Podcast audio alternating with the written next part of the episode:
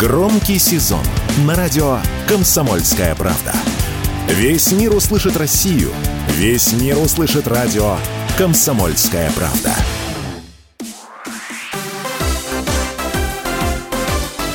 Новости спорта.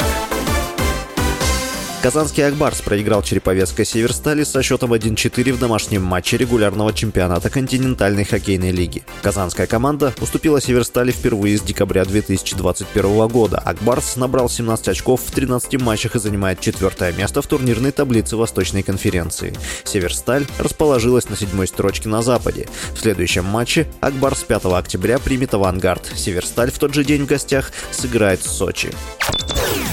Футболисты московского «Локомотива» обыграли Ростов со счетом 3-0 в домашнем матче пятого тура группового этапа Кубка России.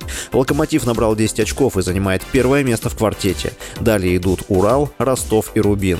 «Локомотив» обеспечил первое или второе место в группе и их выход в плей-офф. В заключительном матче в группе Кубка России Ростов 2 ноября примет Урал. «Локомотив» в тот же день дома сыграет с Рубином.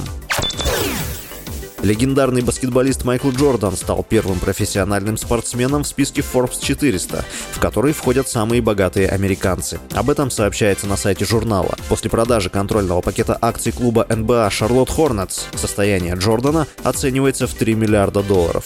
В рейтинге Forbes 400 он теперь занимает 379 место. Джордану 60 лет. Он один из трех спортсменов, кому удалось заработать более 1 миллиарда долларов. Также этого добились баскетболист Леброн Джеймс и и гольфист Тайгер Вудс. С вами был Василий Воронин. Больше спортивных новостей читайте на сайте sportkp.ru Новости спорта.